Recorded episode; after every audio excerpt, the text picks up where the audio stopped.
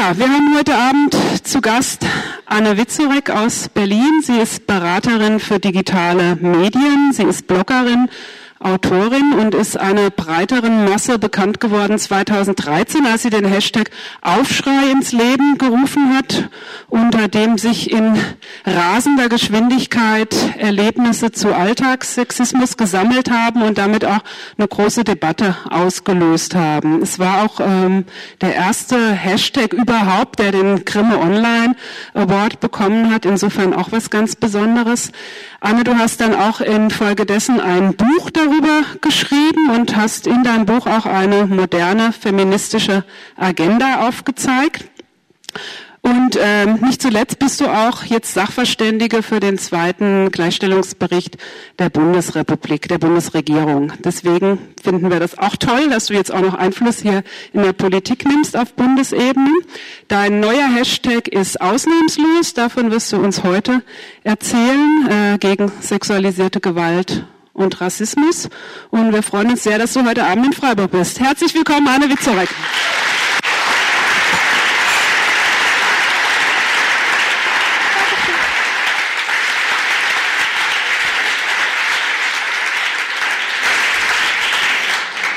Ja, hallo auch von mir. Ähm, ich muss das jetzt machen, weil sonst vergesse ich das immer.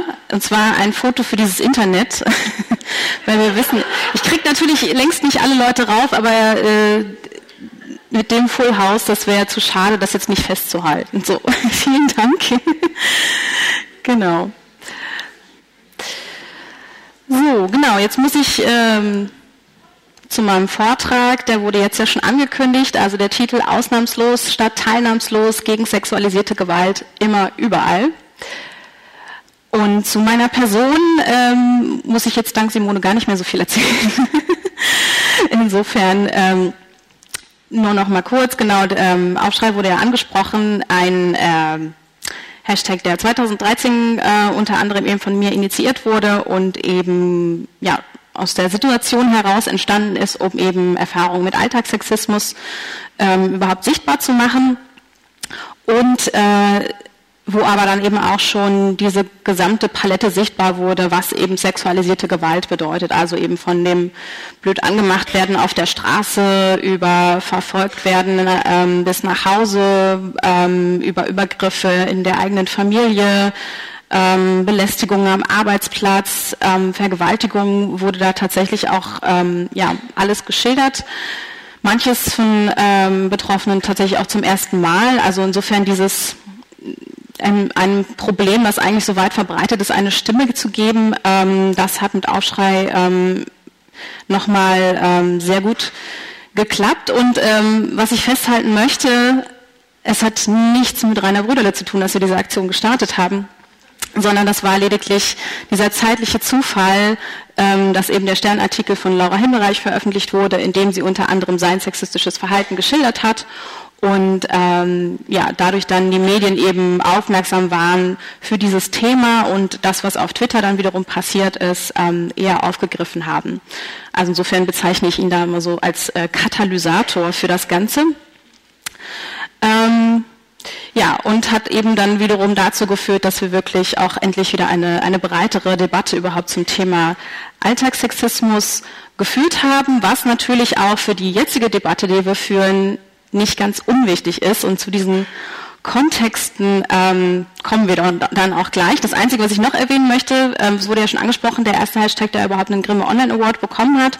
Und zwar ähm, ausgezeichnet wurden alle Menschen, die sich konstruktiv unter dem Schlagwort Aufschrei an der Debatte beteiligt haben. Das heißt, wenn ihr sie das getan habt, gibt es sogar online eine Urkunde, die ausgedruckt werden kann.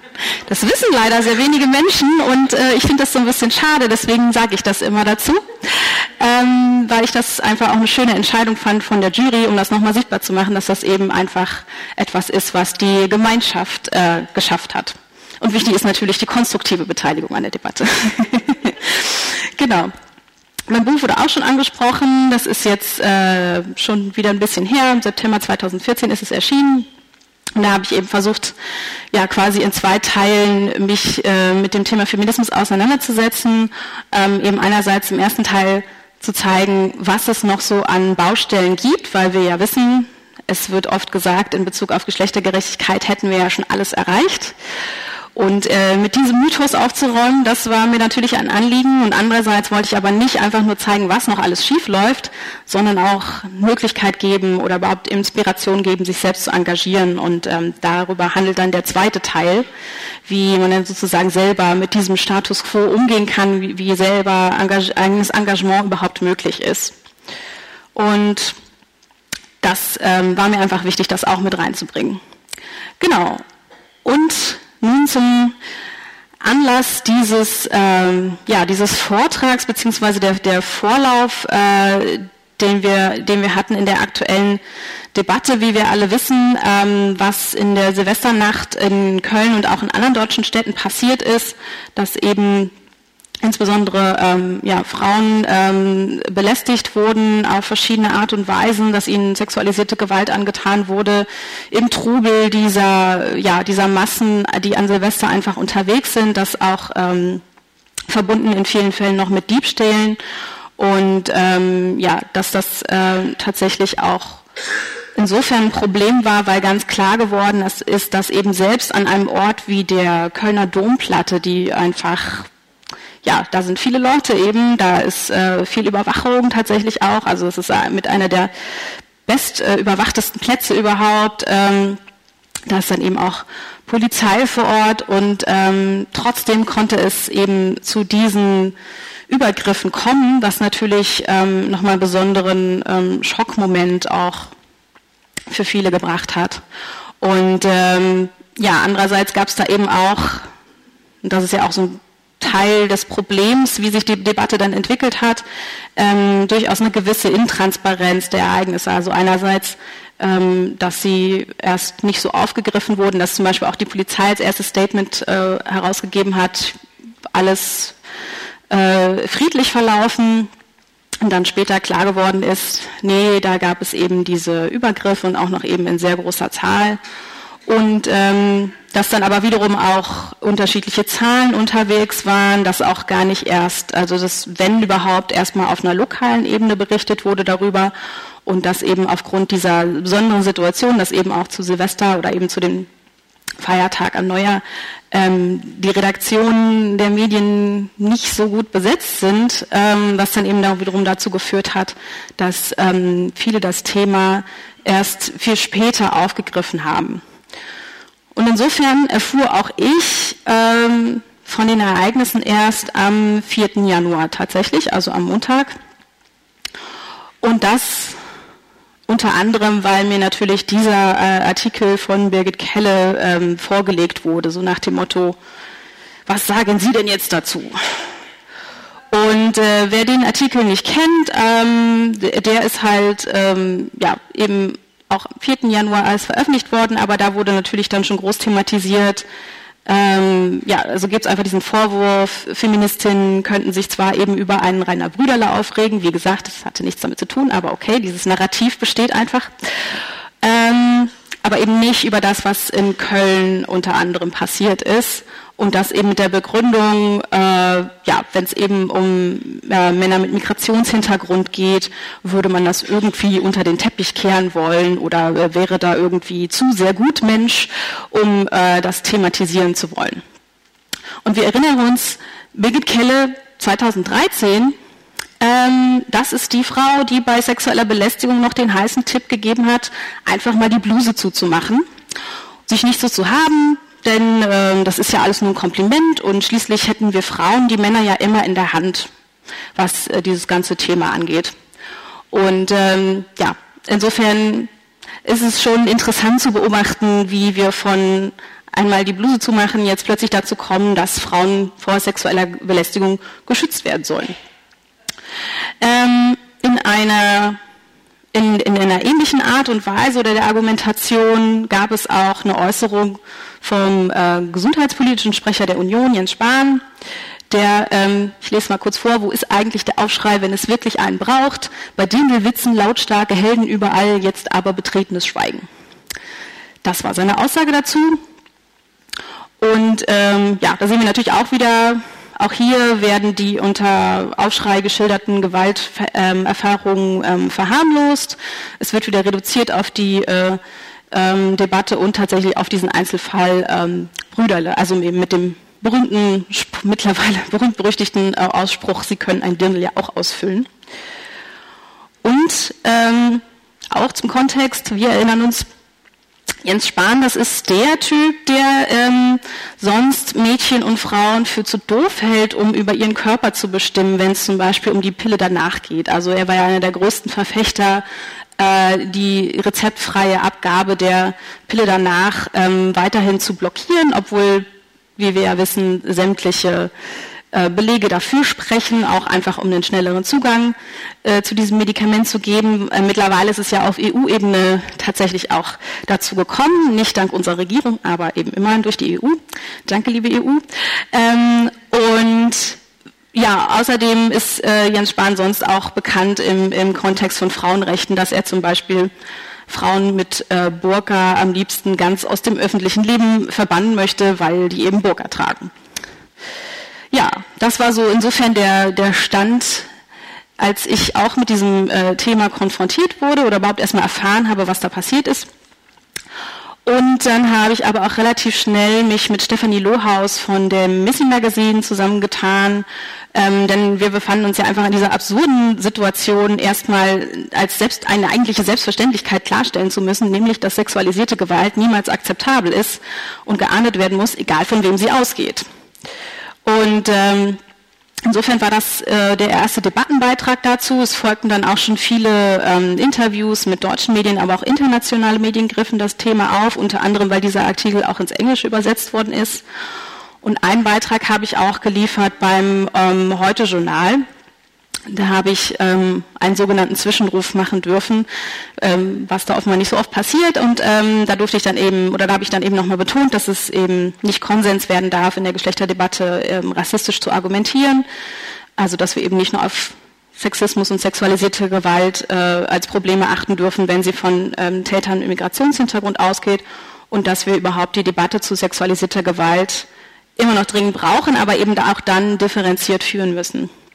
Damit habe ich ähm, auch eine Menge Zuspruch bekommen, aber natürlich auch Reaktionen wie diese. Also Erika Steinbach, die da sagt, unglaublicher und unpassender Zwischenruf im Heute-Journal zum Silvesterhorror. Mir persönlich zeigt das, ich habe alles richtig gemacht. Und auch wiederum zum Kontext, Erika Steinbach 2013 zur Aufschreidebatte, da hat sie gesagt, die Welt wäre ohne flirtwillige Männer ziemlich öde. Eine Journalistin, die ein Jahr braucht, um sich zu empören, ist scheinheilig. Also sehen wir eben auch, äh, ja, klassisch wiederum sexuelle Belästigung, sexistische Äußerungen werden wieder zu Flirtversuchen erklärt und damit verharmlost und eben auch insbesondere Betroffenen, die sich dann dazu äußern, wird wieder eine Schuld daran gegeben und ähm, ja auch einfach nicht geglaubt, dass das irgendwie keine schöne Erfahrung hätte sein können. Und ja, auch nicht unwichtig, äh, Erika Steinbach, ja auch unter anderem bekannt dafür, dass sie 1997 dagegen stimmte, dass Vergewaltigung in der Ehe strafbar werden sollte. Also, zu diesem Zeitpunkt war die Debatte recht dominiert von Menschen, die Sexismus bis zur Silvesternacht eher nicht so als Problem identifiziert hatten und äh, vielleicht sogar verneinten, dass es diesen noch gäbe und erst recht die damit zusammenhängenden Taten sexualisierter Gewalt ebenso verharmlost haben. Dafür wurde dabei das Problem von Sexismus und sexualisierter Gewalt ähm, direkt und auch sehr exklusiv mit Geflüchteten verknüpft. Deshalb ging es auch im nächsten Schritt direkt darum, Obergrenzen zu fordern, schnellere Abschiebungen, und so weiter, was dann als angebliche Prävention gelten sollte. Also hier wurden ganz klar Frauenrechte instrumentalisiert, um eine rassistische Agenda zu verfolgen. Am ehesten wurde noch über das Sexualstrafrecht gesprochen, aber insgesamt ging es eigentlich schon dann relativ schnell nicht mehr um Betroffene und ähm, wie ihnen besser geholfen werden kann oder wie auch eben langfristige Präventionsmaßnahmen überhaupt aussehen können. Das links ist Kypra Gümüşay, das rechts ist äh, Emine Aslan. Die beiden sind unter anderem ähm, tätig als Aktivistin im Antirassismusbereich und kennen sich über die Zusammenarbeit bei dem Hashtag Schau hin. Den hat ähm, Kypra 2013 nach dem Vorbild von Aufschrei ähm, äh, geschaffen, um Erfahrungen mit Alltagsrassismus zu sammeln. Ich habe nur zwei Beispiele rausgesucht. Also hier Ihr Kopftuch und das Handy in der Hand passen einfach nicht zusammen. Ihr Kopftuch ist mit unserer Kultur nicht vereinbar. Oder wenn Lehrer muslimischen Mädchen sagt, dass es nicht schlimm ist, wenn sie durchfallen, da sie nach der Schule eh heiraten werden. Also hier sehen wir ganz klar, das sind zwei konkrete Beispiele, wo sich zeigt, hier wird Sexismus und Rassismus sind miteinander verknüpft und ähm, ja, sind insofern eine eigene, eine eigene Erfahrung von Diskriminierung und das hat eben Schau hin auch gerade nochmal eben für ähm, ja, eben nicht weiße Frauen, Frauen mit Migrationshintergrund sehr sichtbar gemacht wobei dann eben auch Alltagsrassismus natürlich auch ähm, von Männern geschildert wurde. Und wir sehen eben auch, das beginnt sehr früh. Ähm, Emine Aslan hat außerdem eine ganz tolle Aktion ähm, mit initiiert im Dezember letztes Jahr. Die war unter dem Hashtag Campusrassismus. Also da wurde eben gezielt nochmal Erfahrungen gesammelt, ähm, ja, mit alltagsrassistischen ähm, Äußerungen, Erlebnissen im ja, akademischen Umfeld weil ja auch immer behauptet wird, das wäre alles so ein Bildungs, äh, so eine Bildungsfrage und wo wir aber sehen, klar im akademischen Umfeld ist das genauso immer noch ganz stark verwurzelt. Also Kypra, Emine und ich, wir kennen uns ähm, über unsere Arbeit als Aktivistin und unterstützen uns gegenseitig in dieser. Und Emine hatte ähm, die Idee eines gemeinsamen Statements, also einfach zusammen ein Statement zu veröffentlichen, das klar macht, dass wir Feminismus nicht vereinnahmen lassen, um damit, damit da eben dadurch rassistische Ressentiments geschürt werden können. Und ähm, Kypra hat mir von dieser Idee erzählt. Ähm, danach ging eigentlich schon alles relativ schnell. Wir schrieben dann eine Reihe anderer Aktivistinnen an, die wir so kennen und berichteten von unserem Vorschlag und haben dann direkt für den folgenden Abend einen ähm, Termin vereinbart, um auf Skype mal darüber zu sprechen. Und dann haben wir auch direkt angefangen, an dem Statement zu arbeiten, haben verschiedene Aufgaben verteilt, wie jetzt Pressemitteilungen schreiben, wer kümmert sich um die Webseite, das war ich, ähm, was machen wir mit Social Media, wie kann überhaupt der Hashtag heißen, wen wollen wir ansprechen und so weiter. Und am Ende ähm, ja, stand dann ein Bündnis aus 22 Aktivistinnen aus den aus relativ unterschiedlichen Bereichen, manche, die sich schon vorher kannten, manche eben nicht, manche eben erst durch das Projekt. Und die möchte ich hier nochmal kurz äh, in ihrer Awesomeness zeigen. Das ist einmal Stefanie Lohaus, Gesine Agena, Christina Lunz, Ninja Lagrande, Teresa Böcker, Melahat Kisi, Suki. Dann haben wir Antje Schrupp, Keshia Fredua Mensa, Nicole von Horst, Lavinia Steiner, Dudu Kücegöl, Gisem Adiaman, Helga Hansen, Magda Isak, Jasna Strick, Hengame Jagubi Farah, Jasmina Banaschuk und Katrin Gottschalk. Und wir haben zusammen dann eben ausnahmslos erstellt. Unsere Kernbotschaft ist gegen sexualisierte Gewalt und gegen Rassismus immer überall ausnahmslos. Denn uns liegt dieser konsequente Einsatz gegen sexualisierte Gewalt am Herzen und ähm, sie ist unabdingbar und jeweils von höchster Priorität, sich überhaupt dagegen einzusetzen. Und wir finden, es ist halt für alle schädlich, wenn gerade eben auch feministische Anliegen von PopulistInnen ähm, instrumentalisiert werden, um gegen einzelne Bevölkerungsgruppen zu hetzen, wie es eben in der Debatte um Köln und äh, die anderen Städte passiert ist. In unseren Augen darf sexualisierte Gewalt nicht nur dann thematisiert werden, wenn die Täter die vermeintlich anderen sind, also die muslimischen, die arabischen, schwarzen oder nordafrikanischen Männer, sprich kurzum alle jene, die eben von rechten Populistinnen als nicht deutsch verstanden werden. Und sexualisierte Gewalt darf auch nicht nur dann Aufmerksamkeit finden, wenn die Opfer vermeintliche weiße Cis-Frauen sind. Also nur wer nicht, nicht weiß, Cis ist, ähm, bedeutet einfach, dass die Person sich mit dem Geschlecht identifiziert, das ihr bei der Geburt zugewiesen wurde. Der Einsatz gegen sexualisierte Gewalt muss jeden Tag ausnahmslos politische Priorität haben, denn sie ist ein, Problem, das uns alle betrifft. Wir haben uns zum Beispiel auf die Zahlen bezogen, ähm, die 2014 herauskamen, wo die ähm, Agentur der Europäischen Union für Grundrechte ähm, erhoben hatte, dass mehr als die Hälfte aller Frauen bereits sexuell belästigt wurde und ein Drittel und ein Drittel sexualisierte und oder physische Gewalt erlebt hatten. Genauso wie die polizeiliche Kriminalstatistik, die aufweist, dass jährlich mehr als 7300 angezeigte Vergewaltigungen und sexuelle Nötigungen in Deutschland passieren. Das sind 20 jeden Tag. Und wie wir alle wissen, die Dunkelziffer liegt nochmal weitaus höher. Nur nochmal zusammengefasst, wir haben also ausnahmslos innerhalb von drei Tagen auf die Beine gestellt. Bei den Erstunterzeichnungen und wir haben letztendlich 14 Lösungsansätze ge ähm, geliefert, ähm, die, auf die gehe ich gleich noch ein. Bei den Erstunterzeichnungen hatten wir bereits über 400 Leute. Wir haben auch schnell gemerkt, als wir die Mail rumgeschickt haben dazu, war die Resonanz äh, sehr, sehr positiv, als hätten wirklich viele Menschen quasi so darauf gewartet, sich sowas, ähm, ja, sich einer solchen Sache anschließen zu können. Und ähm, innerhalb einer Woche, also wir haben die Unterschriften dann eine Woche offen gelassen, Leider war es technisch nicht anders möglich, das länger zu tun. Das ist ein bisschen kompliziert. Ähm, aber in dieser einen Woche haben wir äh, eben 11.000 Mitzeichnungen gesammelt von Menschen aus ja, 18 Ländern. Wahrscheinlich sind es mittlerweile noch mehr. Wir hatten dann irgendwann aufgehört zu zählen. Und ähm, eben auch wirklich aus sämtlichen gesellschaftlichen Bereichen. Und unser Fazit lautet einfach, dass eben alle Menschen sich von klein auf, unabhängig von der Ethnie, sexuellen Orientierung, Geschlechtsidentität, Religion oder Lebensweise sicher fühlen sollen vor verbalen und körperlichen Übergriffen, dass sie einfach geschützt davor sind, egal ob das eben auf der Straße ist, zu Hause, bei der Arbeit oder im Internet. Ausnahmslos. Denn wir finden, das sind die Grundlagen einer freien Gesellschaft. Wir haben uns bei dem Statement ähm, auf drei Kernbereiche bezogen und zum ersten ist das ähm, die Politik. Da sehen wir eben ganz klar, dass die Arbeit von Beratungsstellen gestärkt werden muss, dass das Angebot ausgebaut werden muss, was Beratungsstellen angeht, dass es überhaupt mehr Therapiemöglichkeiten gibt und einen besseren Zugang zu diesen, dass die Arbeit von Frauenhäusern finanziell ausreichend abgesichert werden muss und dass auch eine Barrierefreiheit für diese Beratungsstellen und Angebote ähm, gesichert werden muss.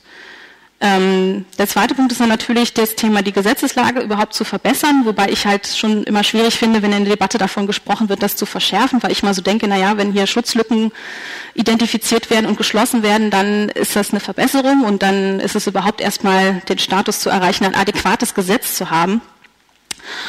Da geht es natürlich um den Paragraphen 177, der äh, sexuelle Nötigung und, und Vergewaltigung betrifft. Wobei ähm, die aktuellen Änderungen, die da in der Diskussion sind, eben immer noch nicht genug sind, sondern wir eben dafür sind, die Istanbul-Konvention umzusetzen, die einfach besagt, dass eben jede sexuelle Handlung, die entgegen dem Willen einer Person ähm, vorgenommen wird, eben auch strafbar ist. Und ähm, also weil wir es einfach als Problem sehen, dass so wie es auch aktuell geregelt ist, immer ja auch die betroffene Person noch nachweisen muss, dass sie sich auch ausreichend zur Wehr gesetzt hat. Und es ist natürlich in unseren Augen auch ein Problem, dass sexuelle Belästigung in Deutschland immer noch keine eigenständige Straftat ist. Also wenn wir uns auch eben gerade das angucken, was in Köln passiert ist, haben die Betroffenen derzeit diesbezüglich keine Handhabe. Ähm, da haben sie eher noch eine Chance aufgrund dieser Diebstähle dann ähm, ja, die äh, sozusagen Gerechtigkeit zu erfahren. Wir haben auch oder wir sehen auch einen Lösungsansatz darin, dass öffentliche Aufklärungsarbeit gefördert wird, weil das eben hilft, Gewalt zu vermeiden, dass es aber eben auch wiederum ein Signal für Betroffene ist, sich überhaupt Hilfe holen zu dürfen und eben mit gesellschaftlicher Unterstützung rechnen zu können. Das ist ja leider nicht selbstverständlich. Und ähm, uns war es auch wichtig, nochmal darauf hinzuweisen, dass Sexismus und sexualisierte Gewalt eben vor allem im engen sozialen Umfeld vorkommen und in allen gesellschaftlichen Gruppen. Außerdem sind wir dafür, ähm, ja, auf eine geschlechtersensible Pädagogik zu achten und diese zu fördern, denn diese kann Sexismus und ähm, ja, sexualisierter Gewalt, aber eben auch anderen Gewaltformen vorbeugen und äh, letztendlich über Geschlechterstereotype und zum Beispiel eben auch die Bedeutung von Sprache aufklären. Und äh, auch wichtig, die Schulung von Polizei und Justiz, denn ähm, die sind natürlich dafür verantwortlich, dass es überhaupt erst zu einer Strafverfolgung kommt, weil wir nämlich ähm, davon ausgehen sollten, dass eben auch in Prozessen wiederum sensibel und respektvoll mit Betroffenen umgegangen wird. Den zweiten großen Bereich haben wir ähm, identifiziert als die Gesellschaft. Ähm, da haben wir wiederum die Lösungsansätze, dass eben die Debatte über sexualisierte Gewalt offen, kritisch und differenziert geführt werden muss. Das heißt eben auch, dass eine Analyse und Aufarbeitung und Bekämpfung von soziokulturellen und weltanschaulichen Ursachen von Gewalt stattfindet und dass aber auch thematisiert wird, was es überhaupt für Auswirkungen ähm, hat, wenn eben Betroffene sexualisierter Gewalt gesellschaftlich immer noch stigmatisiert werden. Also wir kennen ja alle diese Sprüche, die dann kommen, ja, du hast es irgendwie selber provoziert, was hattest du denn an, warum bist du da auch lang gelaufen und so weiter.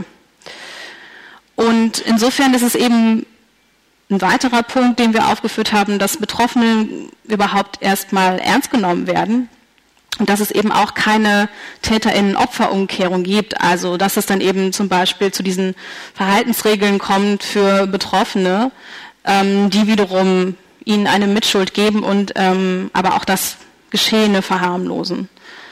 Außerdem ist es wichtig, war es uns wichtig festzuhalten, dass Sexismus und Rassismus nicht Probleme der anderen sind, denn wir alle sind von struktureller Diskriminierung geprägt. Auch diejenigen, die, sage ich mal, diesbezüglich schon sensibilisierter sind, aber das sind alles ähm, Prägungen, die eben immer noch in uns drin sind und erlernte Vorurteile müssen eben auch erstmal reflektiert werden, um sie am Ende überhaupt ablegen zu können. Und wichtig auch, Zivilcourage zeigen, nicht wegschauen, sondern eingreifen. Hilfe und Beistand, gerade bei ähm, sexualisierten Übergriffen, aber eben auch schon bei sexistischen Sprüchen, Witzen oder wenn es zum Beispiel einfach nur eine Werbung ist.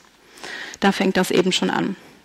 Und ich habe noch hier das Beispiel rausgesucht, weil das äh, halt auch sehr gepasst hat zum ähm, zum Thema Täter-Opfer-Umkehr ähm, hat ja leider die Henriette Reker, die Oberbürgermeisterin Kölns, diese Äußerung getätigt, dass Frauen eben eine Armlänge Abstand halten sollten, um äh, ja, potenzielle Übergriffe zu vermeiden oder dass das eben helfen könnte. Ja, und ähm, hier fasst das ganz gut zusammen. Regeln für Frauen aufstellen, damit sie nicht Opfer werden. Man nennt das übrigens Victim Blaming, also eben besagte Täter-Opfer-Umkehr. Am ärgerlichsten ist ja, dass man das mit einer, Arm, einer Armlänge vorher nicht wusste, was Frau alles hätte verhindern können. Ja. Oder am besten bleiben alle Frauen einfach immer zu Hause, dann passiert nichts. Ach nee. Der Kumpel hat sich gerade beschwert, dass wir eine Armlänge nehmen. also, das ist halt das Schöne wiederum an Twitter, äh, da lassen sich dann solche Sachen durch Humor immerhin ganz gut zusammenfassen, genauso wie auch bei diesem hier. Hab mein Outfit für die nächste Party schon am Start, so nur zur Sicherheit. Also Immerhin, das muss ich schon sagen, fand ich es schon positiv zu beobachten, dass bei der Aussage von Henriette Reker recht schnell von vielen Seiten klargemacht wurde, das ist nicht okay. Das hat mich optimistisch gestimmt. Also das war tatsächlich in, im Rahmen der Aufschreidebatte noch nicht so selbstverständlich, würde ich sagen. Als weiteren Bereich haben wir ähm, den der Medien identifiziert, denn natürlich haben auch ähm, Medien wie bei allen Themen selbstverständlich eine große Verantwortung in der Berichterstattung zu Sexismus und sexualisierter Gewalt. Ähm, unter anderem eben da, dass die mediale Berichterstattung über sexualisierte Gewalt Opfer nicht verhöhnen darf und auch Taten nicht verschleiern darf. Also dass es zum Beispiel keine verharmlosen Wörter wie Sexgangster oder Sexmob gibt oder dass eben auch zum Beispiel äh, häusliche Gewalt nicht als Familien- oder Beziehungsdrama verharmlost werden sollte. Genauso sollten auch Medien verstehen, dass Sexismus und andere Diskriminierungsformen als Nährboden für sexualisierte Gewalt ähm, ähm, ja, zu sehen sind und eben reale und bestehende Probleme sind. Also die ähm, gerade auch die mediale Darstellung unter anderem von weiblichen Körpern als Lustobjekte ähm, ist ja unter anderem äh, damit verknüpft, dass äh, sexualisierte Gewalt gerade gegen Frauen dadurch auch normalisiert wird. Und ähm, ja, letztendlich sollte eben Sexismus weder im Alltag noch in der Werbung oder überhaupt in den Medien irgendwie stattfinden.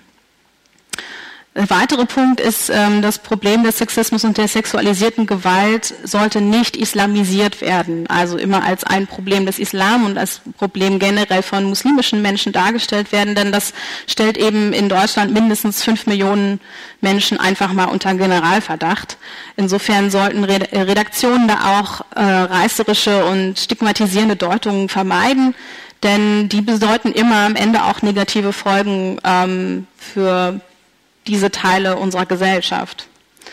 Und wenn wir von Sprache reden, dann geht es natürlich auch für die Bildsprache und die sollte eben auch frei von rassistischen und sexistischen Klischees bleiben, denn Bilder wirken auch immer unterbewusst und selbst wenn dann zum Beispiel der Text eher differenziert mit dem Thema umgeht, prägt das Bild an dieser Stelle dann trotzdem. Insofern ähm, ist dann auch die äh, Forderung relativ klar, dass Redaktionen generell einfach vielfältiger aufgestellt werden müssten. Also momentan ist es immer noch so, dass nur ein Bruchteil der JournalistInnen in äh, Deutschland nicht deutscher Herkunft ist und gerade Chefredaktionen sind nach wie vor männlich ähm, und weiß und wahrscheinlich auch heterosexuell geprägt, sprich die Entscheidungspositionen sind immer noch so besetzt.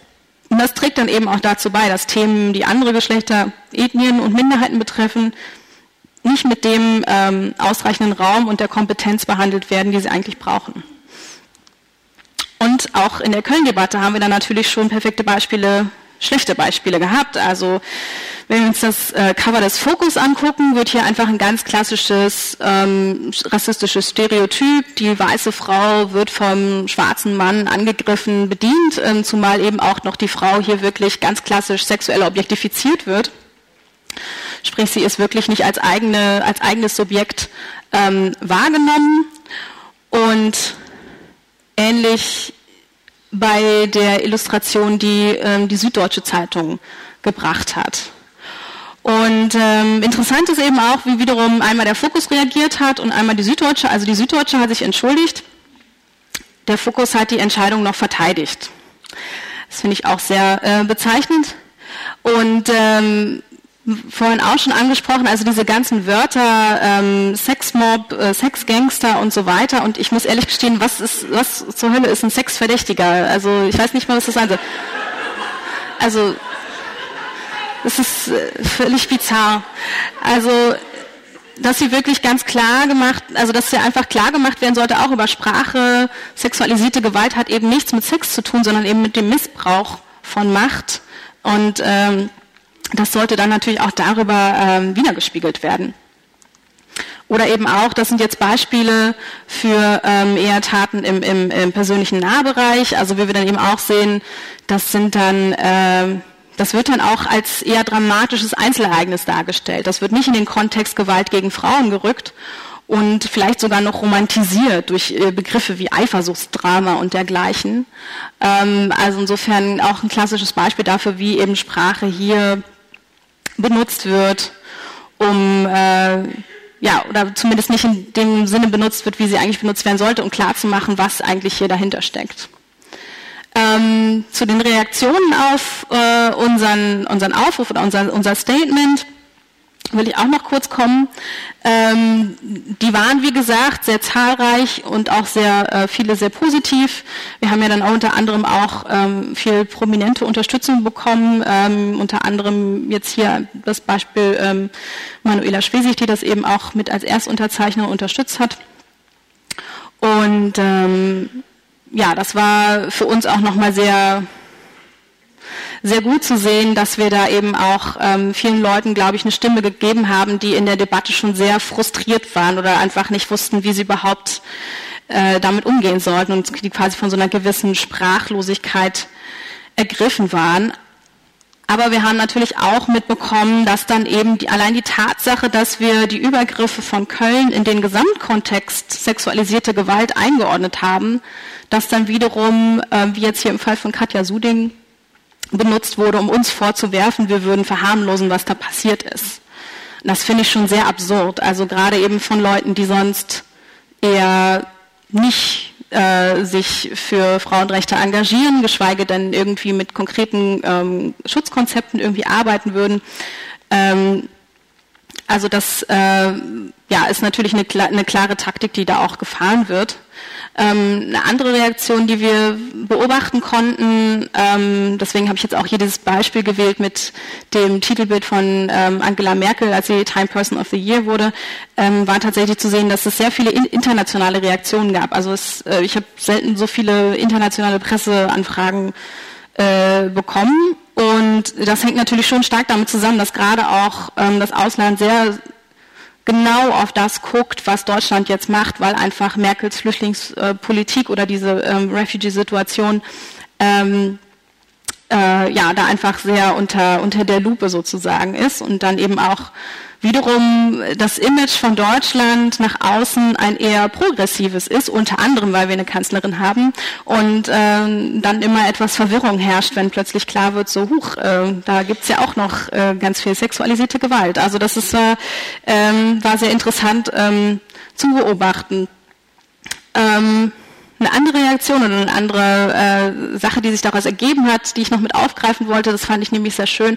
Das ist jetzt hier ein Bild von einem Kunstprojekt, ähm, das ähm, Kölner Studierende gemacht haben, die eben ja so ein Fotoprojekt gemacht haben, wo sie klar nochmal ein Statement setzen wollten, dass sie sich eben nicht vereinnahmen lassen, dass sie eben gegen sexualisierte Gewalt, aber eben auch gegen Rassismus sich positionieren und ähm, dann eben unter anderem auch den Hashtag benutzt haben. Also das ist ja auch für uns immer ganz schön, weil wir natürlich vorher nicht wissen, wie wird, in welchem Kontext wird er, anderem, wird er unter anderem benutzt werden und das war eben eine Form davon. Zum Schluss ähm, wollte ich noch mal ein paar ähm, Narrative der Debatte ansprechen, ähm, wo wir wahrscheinlich auch, wenn wir gleich weiter diskutieren werden, noch näher darauf eingehen können. Und zwar ähm, finde ich da eins der vorherrschenden ist tatsächlich das Narrativ des Redeverbots oder manche haben es auch Schweigekartelle genannt. Also dieses, wir dürfen ja eben nie darüber reden, ähm, wo äh, TäterInnen irgendwie herkommen, weil das nicht politisch opportun ist. Und das ähm, kam natürlich zuerst aus einer eher äh, rechtskonservativen Ecke.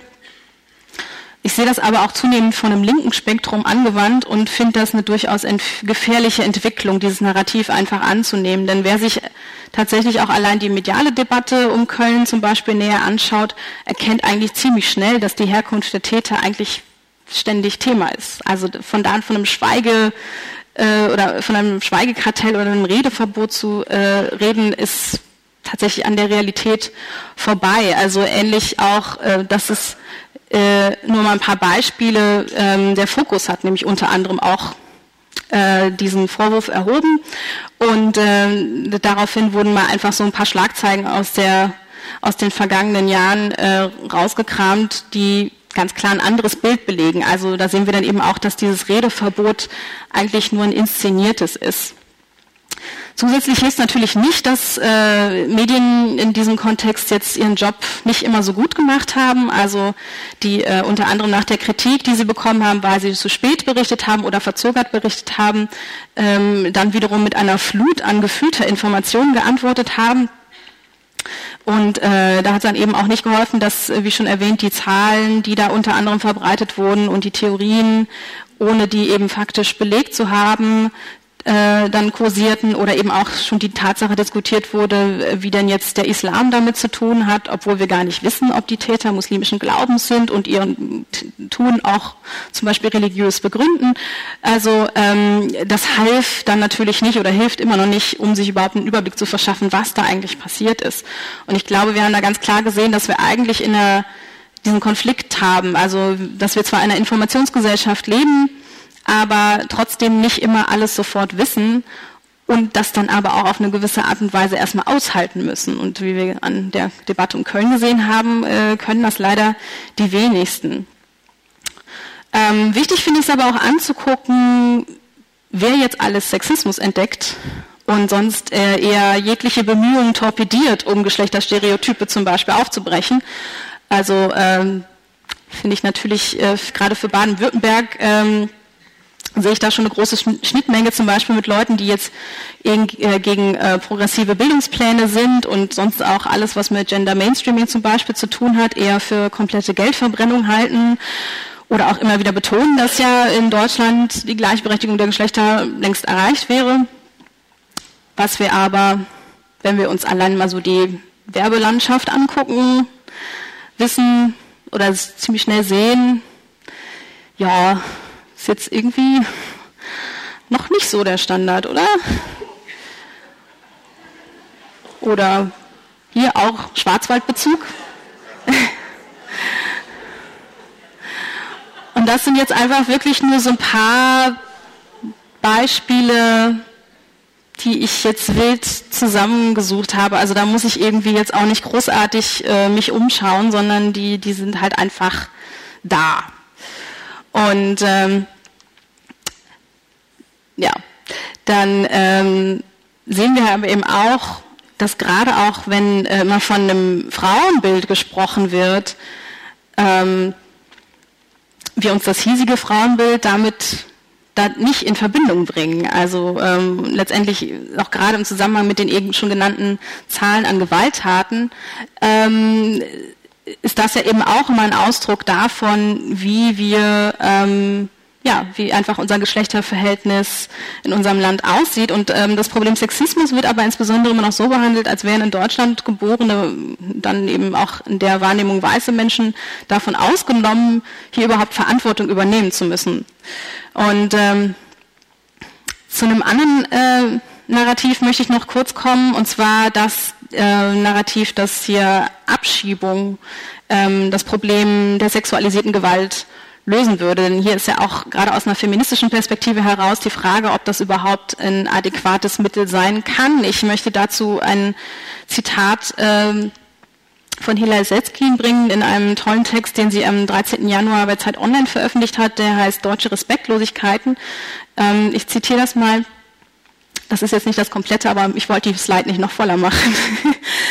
also das Zitat lautet, doch schon zum Thema Abschiebung möchte ich all die spontanen oder auch dauerhaften Feministinnen, die dieser Tage eine noch härtere Abschreckungspolitik fordern, einmal fragen.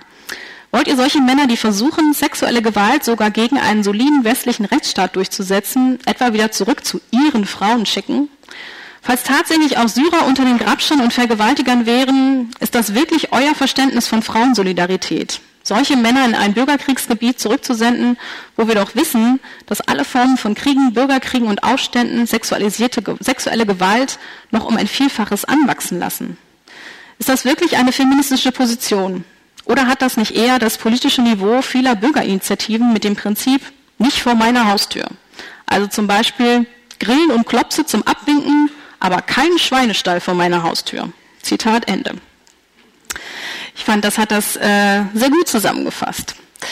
Und noch zum Schluss ähm, ein Punkt, der ähm, mir sehr wichtig ist, weil ich finde, der auch nochmal ganz klar zeigt, dass die ähm, Debatte um sexualisierte Gewalt ähm, ja eher mit einer Doppelmoral geführt wird. Also in dem Moment, wo eigentlich gerade ein Anlass, also die, die äh, Sachen in Köln als Anlass genommen wurden, um eben eine Debatte über sexualisierte Gewalt zu führen, ähm, wurde ja dann eben auch das Asylpaket 2 ähm, auf den Weg gebracht. Und ähm, da waren eigentlich, ähm, ja, da waren eigentlich Konzepte drin, wo ähm, einfach um Mindeststandards ging, wie abschließbare Toiletten und getrennte Duschen oder auch die rechtliche Gleichstellung von Flüchtlingskindern mit hier geborenen Kindern, um eben insbesondere Frauen und Kinder vor Gewalt zu schützen. Diese ähm, Punkte sind von der CDU-CSU wieder gekippt worden. Und ähm, das wird aber trotzdem in der öffentlichen Debatte kaum thematisiert, geschweige denn problematisiert. Das ähm, finde ich sehr, sehr schwierig. Wir haben das jetzt auch aktuell gesehen. Gerade geflüchtete Frauen ähm, melden sich gerade nochmal zu Wort und berichten von den Übergriffen, denen sie ausgesetzt sind, unter anderem auch durch Sicherheitskräfte in den Unterkünften. Und ähm, das ist äh, definitiv ein, ein Risiko, ähm, dem sie da ausgesetzt sind und ähm, nicht zuletzt auch dadurch, dass sie ja meistens schon ähm, Erfahrungen auf der Flucht mit sexualisierter Gewalt machen mussten. Ähm, aber das wird gerade nicht thematisiert und das ähm, finde ich äh, leider auch sehr bezeichnend dafür, wie die Debatte geführt wird. Deswegen gilt für mich umso mehr, Ausnahmslos gegen sexualisierte Gewalt und Rassismus immer überall. Vielen Dank.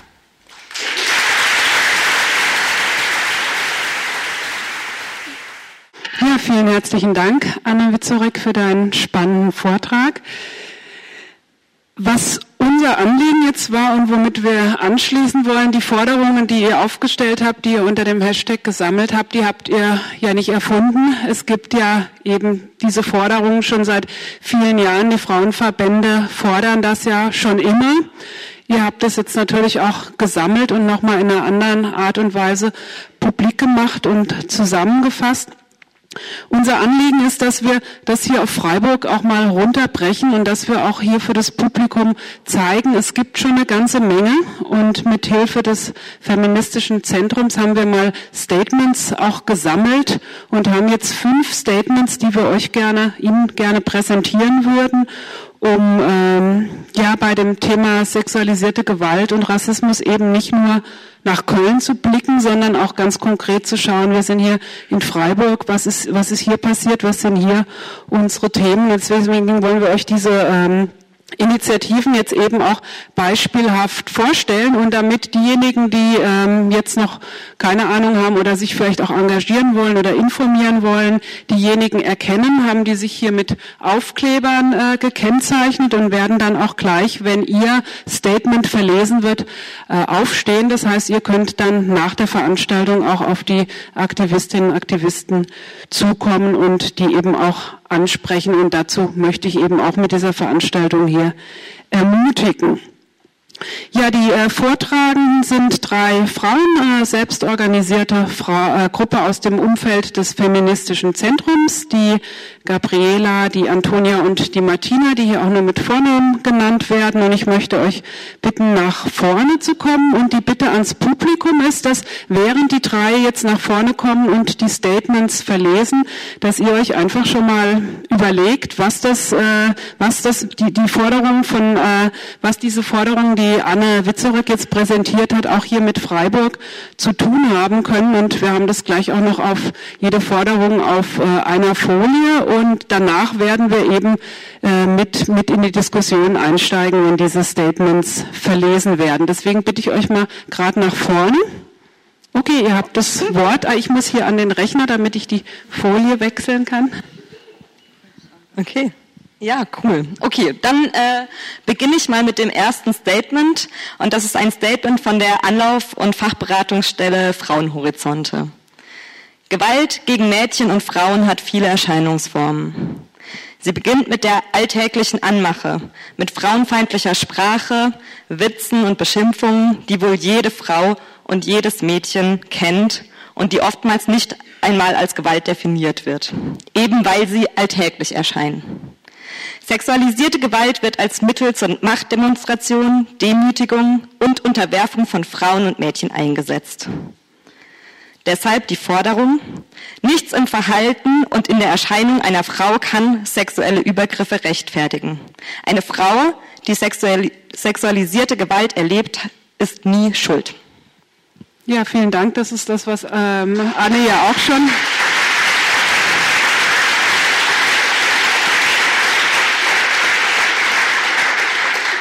was Anne ja auch schon äh, dargestellt hat mit dem Victim Blaming. Ist jemand hier von Frauenhorizonte und würde mal aufstehen und sich kenntlich machen? Ah ja, da. Vielen Dank. Genau. Dann kommen wir zum nächsten Statement. Ja, dann bitte ich auch, dass die Männer gegen Gewalt mal aufstehen, dass wir wissen, wer das ist hier im Raum. Dankeschön. Statement von der Initiative Männer gegen Gewalt. Als erstes konkretes Projekt von Männern gegen Gewalt wurde ein Freiburger Aufruf verfasst und ins Arabische, Türkische, Englische und Französische übersetzt, um allen Männern, egal welcher Herkunft, die Gelegenheit zu geben, sich klar für einen respektvollen Umgang mit Frauen auszusprechen. Gewalt gegen Frauen ist kein Frauenthema. Die Gewalt geht von Männern aus, Männer sind das Problem. Das Dilemma, dass einerseits sexuelle Übergriffe nicht verharmlost werden dürfen und andererseits rassistische Denkmuster nicht hoffähig gemacht werden sollen, lässt nur eine sinnvolle gesellschaftliche Perspektive zu. Die Forderung dieser Gruppe, wir müssen eine Kultur Nein heißt Nein etablieren. Männer, egal welcher Herkunft und damit auch deutsche Männer, müssen lernen, dass ein Nein zu akzeptieren ist. Juristische Lücken beim Schutz gegen sexuelle Übergriffe müssen geschlossen werden.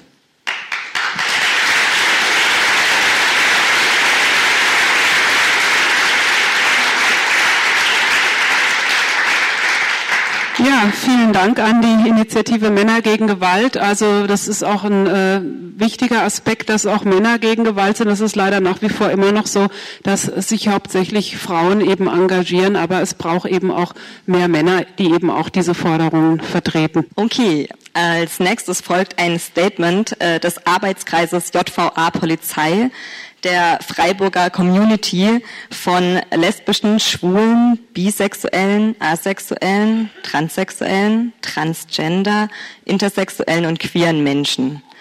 Also, ne, genau, diese Menschen, äh, diese Community hat einen Arbeitskreis JVA Polizei, nicht die JVA Polizei Freiburg, äh, hat dieses Statement, äh, was wünschenswert wäre, verfasst. Ähm, Genau, und äh, da es dort einige Begriffe gibt, die vielleicht nicht allen Menschen geläufig sind, gibt es noch eine kleine Legende unten drunter. Ich hoffe, ihr könnt die lesen. In Freiburg sind sexualisierte, körperliche und psychische Gewalt gegenüber queeren Menschen keine Ausnahme. Auch in der Silvesternacht, also in dieser Silvesternacht vor kurzem, kam es zu gewalttätigen Übergriffen gegen ein schwules Paar und eine Drag Queen. Transgeschlechtliche Menschen und Menschen, die als solche gelesen werden, müssen immer wieder Gewalt in den verschiedensten Ausprägungen fürchten. Queere Frauen, insbesondere wenn sie mit ihren Partnerinnen in der Öffentlichkeit unterwegs sind, sind besonders starken Formen von Street Harassment und sexualisierter Gewalt ausgesetzt. Dabei darf nicht vergessen werden, dass die queere Szene Freiburgs nicht nur aus weißen Menschen besteht, und dass queere Personen of Color einer intersektional verstärkten Form von Gewalt ausgesetzt sind. Deswegen die Forderung, Polizei und Politik müssen diese Vorfälle ernst nehmen und aufklären sowie die Betroffenen besser vor Gewalt schützen. Statement der Gruppe Realitätenwerkstatt. Wir haben bereits häufiger antisexistische Unterstützungs- und Aufmerksamkeitsarbeit auf Partys in Freiburg gemacht. Wir bringen uns momentan im Club White Rabbit ein, um ein feministisches und antirassistisches Nachtleben zu ermöglichen. Die Freiburger Medien und die kritische Öffentlichkeit sollten die seit Jahren existierenden rassistischen Ausschlüsse von Clubs thematisieren und sich dabei nicht auf das White Rabbit beschränken, wo gerade an einer Alternative zur Bekämpfung von sexualisierter Gewalt gearbeitet wird. Sexismus im Nachtleben ist kein neues Problem, sondern vermisst uns schon immer den Abend und die Übeltäter sind auch nicht nur die anderen. Durch Unterstützungsarbeit auf Partys können wir friedlicher feiern. Dies sollte gewollt, wertgeschätzt und entlohnt werden. Das Statement von Tritter e.V., Verein für feministische Mädchenarbeit. Patriarchale Kultur und männliche Gewalt, ein neu importiertes Problem. Sollen wir lauthals lachen? Nein, danach ist uns wirklich nicht zumute. Männliche Dominanz, festgefahrene Geschlechterrollen, Heterosexismus, Zumutungen von Zweigeschlechtlichkeit und sexualisierte Gewalt sind ebenso grundlegende und folgenreiche Bestandteile unserer Gesellschaft wie Rassismus in allen seinen Ausprägungen und wie rassistische Gewalt. Und wie insgesamt eine Weltordnung, die auf Ausbeutung und militärischer Absicherung weiß-westlichen Wohlstands basiert. Die patriarchale Kultur vor der eigenen Haustür ist etwas, womit sich Mädchen unterstrich Frauen unterstrich Mütter unterstrich viele Menschen aller Geschlechter und auch feministische Mädchenarbeit seit jeher rumschlagen. Hier in Freiburg jeden Tag. Wer lanciert sie, die lokale Kampagne zum Verbot sexistischer Werbung? Wann fruchten die jahrelangen Bemühungen der Freiburger Mädchenarbeit für, für, die Etablierung einer geschlechtssensiblen Pädagogik gegen Gewalt in den Geschlechterverhältnissen? Und wenn es wirklich um soziale Gerechtigkeit geht, dann gilt es, mit dem Class, Race, Gender, Body noch viel weiter zu denken.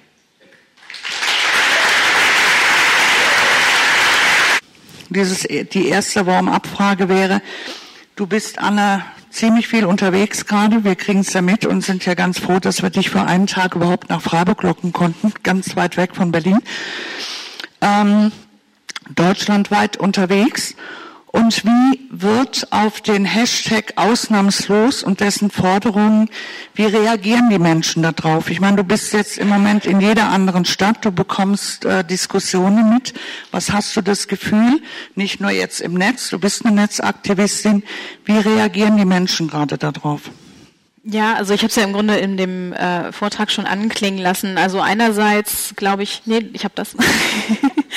ähm, also einerseits viel positive Resonanz, weil eben äh, doch, glaube ich, sehr viele Leute geschockt waren von, ja, einfach wie drastisch ähm, der Rassismus in der Debatte um die Ereignisse in Köln einfach auch war. Also man hat ja wirklich das Gefühl gehabt, da hat sich sowas Bahn gebrochen, was im Grunde eh schon die ganze Zeit geschwelt hat seit dem Sommer. Und ähm, dass ähm, wir insofern da auch eine Art äh, ja, Gefäß für Leute bieten konnten, die ja bis, bis zu dem Punkt so irgendwie noch nicht ihre, ihre, ihre Sprache gefunden haben und eben auch gerade diesen Zwiespalt eben gesehen haben zwischen einerseits sich gegen sexualisierte Gewalt ähm, ganz klar zu positionieren, aber andererseits eben auch nicht instrumentalisieren lassen zu wollen.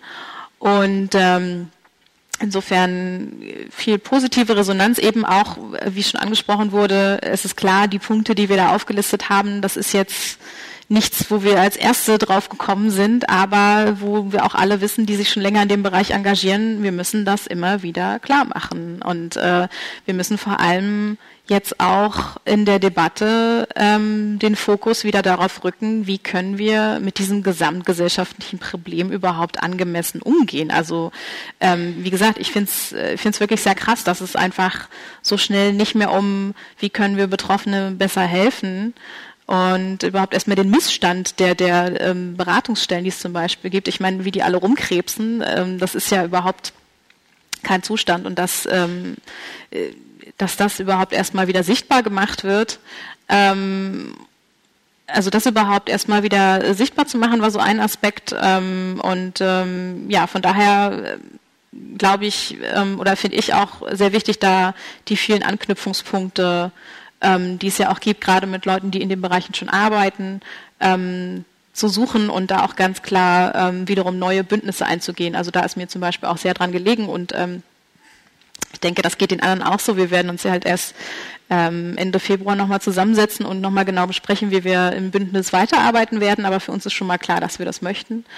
Und ähm, insofern ähm, wird das hoffentlich auch äh, ja, überregional dann sozusagen weitergehen. Aber ähm, ich habe ja auch schon angesprochen, es gab natürlich auch diese Kritik unter anderem, das würde jetzt ähm, verharmlosen, lediglich weil wir diesen größeren Kontext aufmachen, finde ich wiederum, wie gesagt, äh, ziemlich absurd. Ähm, und dann aber auch äh, war natürlich wiederum zu beobachten, äh, wirklich diese Situation, ähm, dass du dann äh, kritisiert wirst, also Kritik ist da fast noch zu nett gesagt, also dass du dann irgendwie Kommentare zum Beispiel im Netz kriegst von meistens dann auch Männern, ähm, die halt sagen, ja, das, was da in Köln passiert ist, geht ja gar nicht. Aber du gehörst jetzt mal ordentlich durchgevögelt bei dem, was du so erzählst. Also das ist dann eben auch klar äh, wiederum hier sexualisierte Gewalt äh, gegen uns als diejenigen, die sich dagegen positionieren, dann wiederum äh, okay ist. Also wo wir auch klar sehen, okay, wir sind dann zum Beispiel nicht beschützenswert in diesen Augen, äh, wie auch immer. Also ähm, wo wir eben diese ja, diese Gewichtung ganz klar sehen, dass es am Ende den Menschen nicht darum geht, ähm, gegen sexualisierte Gewalt vorzugehen, sondern lediglich eben in ihren Augen so viele Geflüchtete wie möglich äh, abzuschieben oder eben so gar nicht erst reinzulassen. Also ja, das hat sich dadurch natürlich auch mal ganz stark gezeigt. Ja, wenn ein Thema so stark instrumentalisiert ist, äh, wie das jetzt instrumentalisiert wird, wie das jetzt der Fall ist, äh, dann fragen sich natürlich alle, die schon lange in diesem Themenfeld arbeiten, schadet uns das jetzt oder wie können wir vielleicht auch diesen Wind, den das Thema jetzt hat, gerade positiv nutzen, um der Sache zu dienen? Also ich glaube, dass es wirklich jetzt notwendiger denn je, sich da zu positionieren, weil eben sonst äh, ganz klar die Debatte bestimmt wird von Leuten, die das nur instrumentalisieren und denen es nicht darum geht, da wirklich was zu verbessern. Ähm, von daher ist es umso wichtiger, dass sich da auch gerade ähm, Menschen, die schon ähm, sich länger in den Bereichen engagieren, ähm, sichtbar werden. Also ich war zum Beispiel auch sehr dankbar, als dann die ganzen Statements rauskamen vom BFF oder vom Deutschen Frauenrat und so weiter, die das nochmal ganz klar gemacht haben, so hier wir sind schon lange dabei und äh, das äh, ist nicht das, was wir möchten. Und im Übrigen auch, das finde ich ja auch äh, wichtig, wenn wir uns ähm, zum Beispiel, ähm, äh, gibt ja auch genug Stimmen der Betroffenen aus Köln, die ganz klar sagen, das ist nicht das, was wir möchten. Aber das sind natürlich wieder die Stimmen dann nicht, die dann nicht gehört werden oder deren Wunsch wird dann wiederum nicht respektiert. Also ähm, von daher ähm, glaube ich, also ich finde es äh, auch immer wichtig zu erwähnen, ich finde es sehr, sehr traurig und wiederum bezeichnend für unsere Gesellschaft, wie sie mit diesem Thema umgeht, dass es erst etwas braucht, wie das, was in Köln passiert ist, erst so einen Nachrichtenwert braucht, damit wir überhaupt erstmal wieder über sexualisierte Gewalt sprechen, obwohl sie so weit verbreitet ist. Das ist eigentlich, das ist einfach furchtbar. Ähm, ja. Aber nichtsdestotrotz müssen wir dann natürlich auch die Gelegenheit, solange eben diese Aufmerksamkeit da ist, ähm, am Ende auch nutzen, um da so viel wie möglich von den wichtigen und richtigen ähm, Botschaften am Ende unterzubringen, denke ich. Ich habe noch äh, ein ganz anderes äh, Thema, was natürlich auch dazugehört, was äh, mich persönlich auch beschäftigt. Als die Nachricht von Köln so tröpfchenweise dabei war, sich der Presse Gehör zu verschaffen, begann auch schon so die Hexenjagd. Also du hast es ja vorhin auch in den Bildern gezeigt. Bald war der schwarze Mann als Hauptschuldiger gefunden, die Bürgerwehr ins Leben gerufen, hier in Freiburg auch, mittlerweile mit über 1000 Mitgliedern auf Facebook. Wir schützen unsere Frauen ging die Suche nach der Schuldigen Nummer zwei los. Und das fand ich ziemlich interessant, nämlich die weiße Feministin. Ihr Vergehen stillzuhalten, sich zu verstecken, nicht zu verurteilen, mit den Migranten und teilweise den Linken, die die Migranten verteidigt, muss man überlegen, wo sie verteidigt oder auch nicht, gemeinsame Sache zu machen. Das heißt, sie verschließe ihre Augen, äh, die Feministin gegenüber den wahren Barbaren. Alice Schwarzer sah hier gleich die Attacken auf Frauen in Ägypten und Tunesien. Und auch die Frauen von ausnahmslos dem Hashtag bekamen die Kritik zu spüren. Nicht nur von der Mitte oder rechts, sondern auch Teilen aus Teilen des linken Spektrums. Und ich habe jetzt mal ein Zitat aus der Jungle World rausgenommen. Ähm, das lautet so, Sie wollen Entgleisungen einfangen und alles unter einem Dach vereinfachen. Ihr wollt keine Täterbeschreibung zulassen. Die Redaktionen sollten stigmatisierende Deutungen unterlassen. Allzu leicht könnte man verstehen, dass über den Hintergrund der Täter nicht geredet werden sollte. Man muss wissen, wer die Täter sind. Das ist ein Zitat aus der Jungle World. Und meine Frage an dich wäre jetzt, kannst du hier eure bewusste Entscheidung, so in die Öffentlichkeit zu treten, wie ihr das gemacht habt und nicht anders, nochmal erläutern, warum ihr das wirklich so gemacht habt und dass das wirklich eure Entscheidung war? Und warum man das vielleicht hier mal etwas kritisieren sollte? ähm, also da muss ich vielleicht vorausschicken, dass ich jetzt natürlich in erster Linie für mich sprechen kann als Teil dieses Bündnisses. Ich will das jetzt nicht äh, für alle ähm, sozusagen stehen lassen, aber äh, ich finde halt tatsächlich auch diese, diese Art der Kritik so mindestens merkwürdig, weil wir ja niemanden ähm, das ähm, verbieten. Und letztendlich, wenn die Forderung ist, Redaktionen sollten stigmatisierende Deutung unterlassen, das gilt ja für alle Menschen. Also warum sollen nicht Medien sensibel umgehen, wenn es um mögliche Diskriminierung geht? Also das immer im Hinterkopf zu behalten, ist ja ein Wunsch für jegliches Thema. Also von daher wüsste ich nicht, was helfen sollte. Also der Umkehrschluss wäre ja zu sagen, eine Stigmatisierung äh, wäre gewünscht. Also das äh, finde ich dann auch keine feministische Position tatsächlich. Ähm, und am Ende ist es halt auch so, also ähm, wir müssen halt überlegen, in welchen Fällen wird denn nun gefordert, dass der ähm, Hintergrund, also meistens geht es ja um die Hautfarbe, äh, der Täter ähm, genannt wird, versus wann, wie oft wird mitgenannt, dass der Täter ein weißer Mann war und wie oft wird das irgendwie in Zusammenhang gebracht. Also nur als Beispiel äh, all die Menschen in der Kirche, die äh, jetzt bei den Domspatzen zum Beispiel da ähm, Missbrauch oder überhaupt äh, eben sexualisierte Gewalt gegenüber ähm, ähm, Kindern eben gemacht haben und ähm, wo das aber nicht problematisiert wird als das ist jetzt ein Problem des weißen christlichen Mannes zum Beispiel. Also ich finde das ist eben genau der Punkt, ähm, wo, wo wir ja sagen, die Debatte muss offen, kritisch und differenziert geführt werden. Und natürlich müssen wir auch in so einer Analyse uns angucken. Also der aktuelle Stand ist ja, dass die meisten Verdächtigen, die gerade auch in Untersuchungshaft in, in Köln sind oder überhaupt eben ähm, da bei der Polizei auf dem Zettel sind, dass sie eben wohl aus ähm, Algerien, Marokko kommen und eben unter anderem auch Geflüchtete sind, die letztes Jahr angekommen sind. Aber ähm, ich finde dann eben auch genauso wichtig, auch zu gucken, was sind denn die Faktoren, die jetzt bei denjenigen dazu geführt haben, sich zu verhalten, wie sie sich verhalten haben. Hängt es auch unter anderem damit zusammen, dass ihnen gesellschaftliche Inklusion äh, gerade versagt wird, weil sie in diesem Asylsystem festhängen. Waren sie schon vorher kriminell in den Ländern? Also das ist ja auch, äh, das ist ja alles in einem größeren Kontext äh, zu betrachten und das aber einzufordern, um über dieses Problem zu reden, ähm, anstatt eben so zu tun, ähm, die Menschen, die aus diesen Ländern kommen, sind alle so. Also ohne diese Generalisierung zu machen, ähm, das finde ich jetzt nicht eine Vereinfachung. Im Gegensatz, für, für mich ist das eben genau die Differenzierung, die es eigentlich für diese Debatte braucht.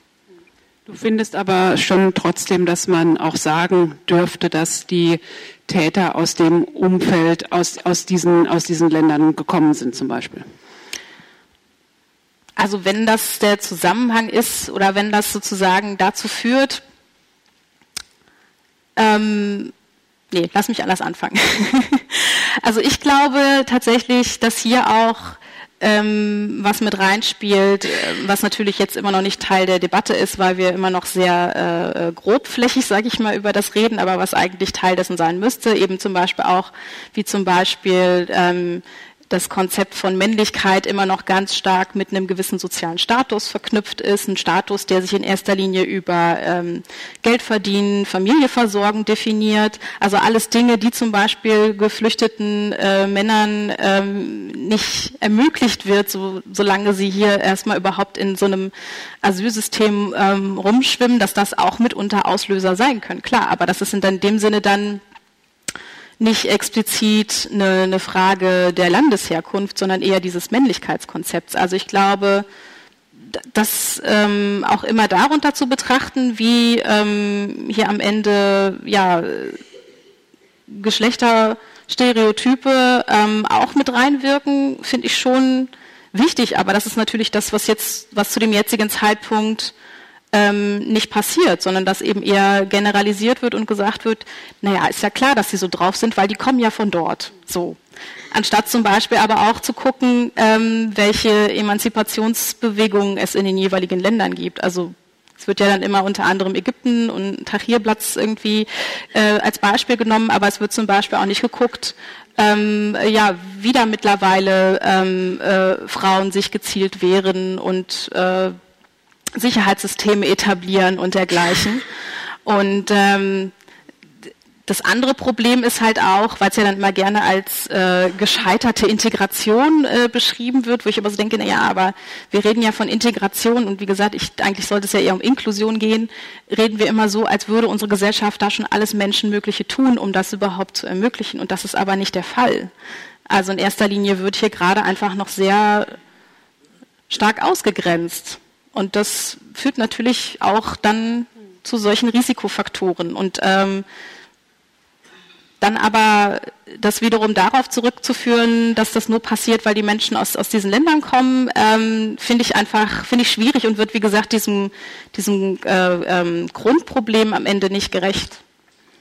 Ja, ich wollte mich nochmal bedanken, insbesondere dafür, wie Sie darauf hingewiesen haben, wie schnell die plötzlich neu von der, von der, von den Konservativen neu entdeckte feministische Forderung aus der öffentlichen Debatte verschwunden sind und es sich Ganze wirklich nur noch auf die Flüchtlinge und ähm, die Abschiebung und die Kriminalität von Flüchtlingen und so konzentriert hat. Und ich glaube, gerade deswegen wäre es unglaublich wichtig, genau diese Debatte weiterzuführen ähm, und dort ganz ähm, deutlich mit den Forderungen äh, in die Öffentlichkeit zu treten, die eben schon lange vertreten werden. Das fängt tatsächlich an mit Reform von Paragraph 177.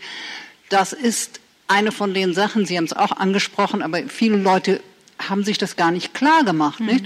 Ähm, das Zweite, was da nämlich ist, was haben, was ist denn da bei vielen vorgekommen? Da ist bei vielen vorgekommen etwas, was bei uns allenfalls unter dem Gesichtspunkt der Beleidigung strafbar ist, nämlich wenn erwachsene Frauen über der Kleidung an Busen oder ähm, zwischen den Beinen angefasst werden, also angegrapscht werden, dann ist das nach der Rechtsprechung keine sexuelle Nötigung, weil die sexuelle Nötigung nämlich eine sexuelle Handlung von erheblicher, von erheblichem Gewicht sein müsste, ja. Und ähm, ehrlich gesagt, also Beleidigung, ähm, und zwar nach dem, die Frau wird in ihrer Geschlechtsehre beleidigt. Das ist einfach unsäglich, so etwas. Und von daher meine ich, also es ist ganz wichtig, dass wir, und zwar dann sollten wir uns ruhig auch mal ganz subversiv diese ersten Äußerungen ähm, die ja, wie gesagt, da kam plötzlich der CSU-Mann, nicht, der gesagt hat, Nein heißt Nein oder so etwas. Mhm. Dann sollten wir die uns aufgreifen und weiter vertreten. Sehr gut. Ich würde gerne wissen, inwiefern, eine Verbindung äh, zu sehen ist oder denkbar ist zwischen sexualisierter Gewalt, patriarchaler Gesellschaft und dem kapitalistischen Wirtschaftssystem. Und wenn diese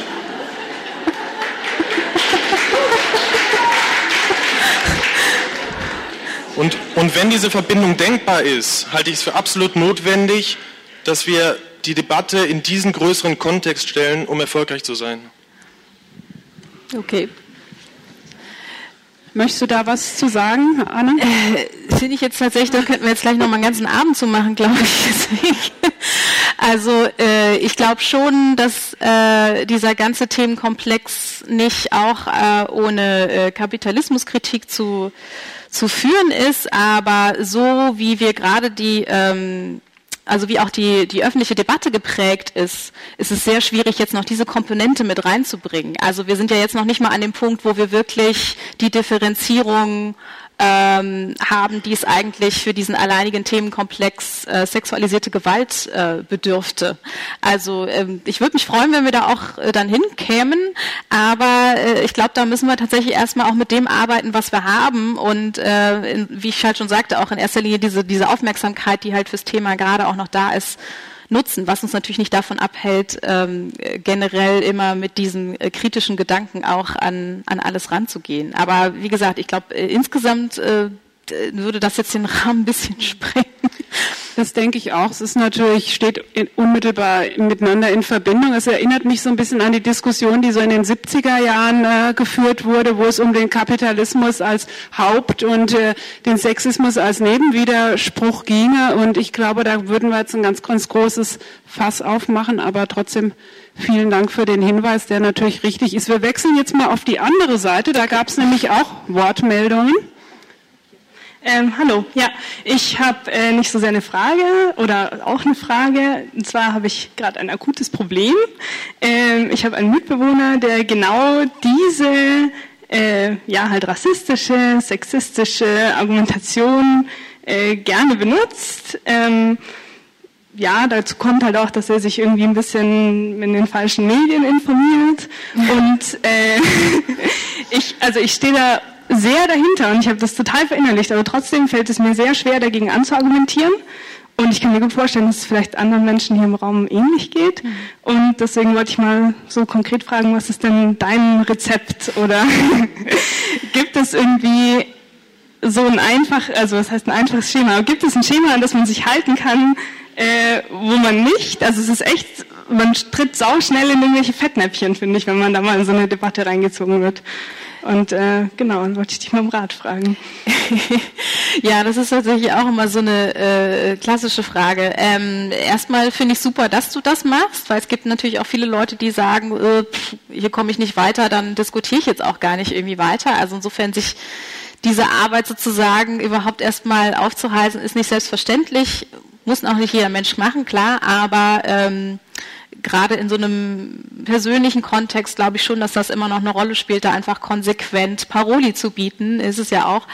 Ähm, ich glaube, letztendlich ist das tatsächlich eine Frage von steter Tropfen hüllt den Stein. Also eben, wenn du dann auch immer in dem Moment, wo er so eine Aussage tätigst, ähm, dann wiederum mit einem Gegenbeispiel kommst oder eben mit einer Statistik kommst oder was auch immer, ähm, ist das ja schon wieder was, was sein eigentlich gefestigtes Weltbild zumindest so ein bisschen äh, ins Wanken bringen kann im besten Fall. Ähm, ich glaube aber, die, ähm, die beste Schiene ist tatsächlich auch ähm, am Ende wieder zwar auch mit diesen, ähm, ja, ich sag mal, mit diesen allgemeinen Informationen zu arbeiten, aber auch immer wieder zu gucken, dass es irgendwie einen Anknüpfungspunkt für Empathie gibt. Also ein Moment, in dem er sich in eine bestimmte Situation hineinversetzen muss, wie es jetzt für ihn wäre, so stigmatisiert zu werden, zum Beispiel. Ähm, also das, ähm, äh, das ist, glaube ich, so eine Ebene, die ist, ich sage nicht, dass das leicht ist, aber das ist, glaube ich, so ein bisschen äh, ähm, äh, ganz, also das ist für mich immer eine Erfahrung ein ganz guter Weg. Also wenn Menschen einfach auch irgendwie an den Punkt kommen, selber für sich nachzuvollziehen, wie sich das anfühlen könnte in dieser Situation, ähm, das irgendwie hinzubekommen, ähm, ist tatsächlich ähm, in den meisten Fällen erstmal effektiver als äh, nur mit, mit hier ist aber die Statistik, hier ist die Statistik und hier ist die Statistik zu kommen. Also nur als Beispiel, oder das ist ja am Ende auch das, was ähm, unter anderem Aufschrei geschafft hat. Also eben, dass klar ist, das, was da geschildert wurde, an einzelnen Erlebnissen hat am Ende auch nur wieder bestätigt, was wir anhand der Statistiken schon längst wissen. Aber diese Zahlen, die sind schon so ähm, so abgestumpft denen gegenüber, dass es am Ende eben immer wieder auch diese individuellen Erfahrungen braucht, um sichtbar zu machen, was heißt das denn eigentlich, wenn ich Sexismus erfahre? Was heißt das eigentlich, wenn jemand äh, Alltagsrassismus erfährt? So in dieser konsequenten Infragestellung der Existenz und eben auch immer wieder ähm, ja, äh, nicht sich sicher fühlen zum Beispiel. Also das irgendwie rüberzubringen, glaube ich, kann da am besten funktionieren. Also ich wünsche dir auf jeden Fall viel Erfolg dabei. Ja, Anne, vielleicht ist das äh, jetzt auch eine Steilvorlage für dich. Du musst ja auch bald mal dein zweites Buch schreiben. Vielleicht könntest du uns mit einer Argumentationshilfe beglücken oder so in die das Richtung. Eine Idee auf jeden Fall, ja, genau. Jetzt war da noch eine Wortmeldung, dann macht der Herr hier vorne, der sich auch schon ganz lange meldet. Was sagen Sie zu dem Artikel, dass muslimische Männer traumatisiert sind durch die Beschneidung im Alter von etwa sechs Jahren, nicht so wie jüdische Kinder, da wird das ja viel früher gemacht. Und was sagen Sie dazu, dass da ein Zusammenhang zwischen der Beschneidung und der Gewalt hergestellt wird? Da gehe ich, äh, da muss ich Kennen ganz klar sagen, kenne ich nicht genau. Ach, und was, insofern von einem Therapeuten. Also muss ich mir dann nochmal durchlesen, habe ich jetzt leider auch nicht Expertise dazu, um mich dazu zu äußern. Das gebe ich ganz offen zu, aber äh, ich glaube, das ist ja auch wichtig, diese Lehrstellen zuzugeben. Das ist natürlich jetzt ein sehr spezielles Thema, was wir jetzt nicht unbedingt auf dem Schirm haben, aber vielleicht lassen Sie uns den Artikel einfach mal zukommen. Gerade auch dieser Aspekt der geschlechtersensiblen Pädagogik, das sehe ich jetzt nicht nur im Sinne von, äh, das muss natürlich auch schon vom Kindergarten an sozusagen anfangen, sich äh, da sensibel mit auseinanderzusetzen, aber auch zum Beispiel in der Ausbildung des Lehrpersonals. Ganz wichtig, also momentan wissen wir, das ist überhaupt nicht Bestandteil der Ausbildung, sich damit irgendwie zu beschäftigen. Ähm,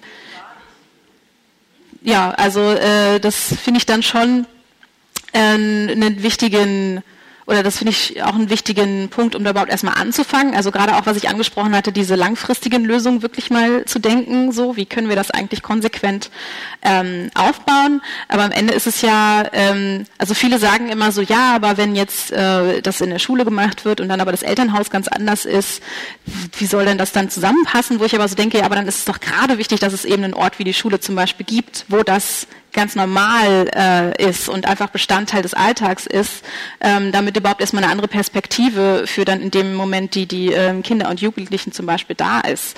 Ähm, äh, wie das jetzt sich im Konkreten empathisch gestalten lässt, gut, da bin ich jetzt auch wieder keine Expertin, aber ich glaube, am Ende ist das was, was sich nur über Empathie auch lösen lässt. Also und also die Menschen, die ich jetzt zum Beispiel kenne, die jetzt eben auch gerade im Bereich der Sexualpädagogik arbeiten, ähm, die haben da aber auch schon ganz gute äh, Konzepte zum Beispiel entwickelt. Also wenn wir uns erinnern, ähm, die Elisabeth Tuida, die auch leider ja so großen Hass abbekommen hat, weil sie einfach, äh, weil plötzlich da jemand ihr, ihr Buch entdeckt hat und dann wurden auch wieder Dinge aus dem Kontext gerissen und, und äh, falsch verstanden oder überhaupt falsch dargestellt, ähm, obwohl das ein durchaus progressives äh, Werk ist und tatsächlich mal sich auch wirklich damit mit, mit der Realität auseinandersetzt, dass eben Kinder heutzutage immer früher mit dem Thema konfrontiert werden, allein aufgrund dieser Bilderwelt, durch die wir halt geprägt sind.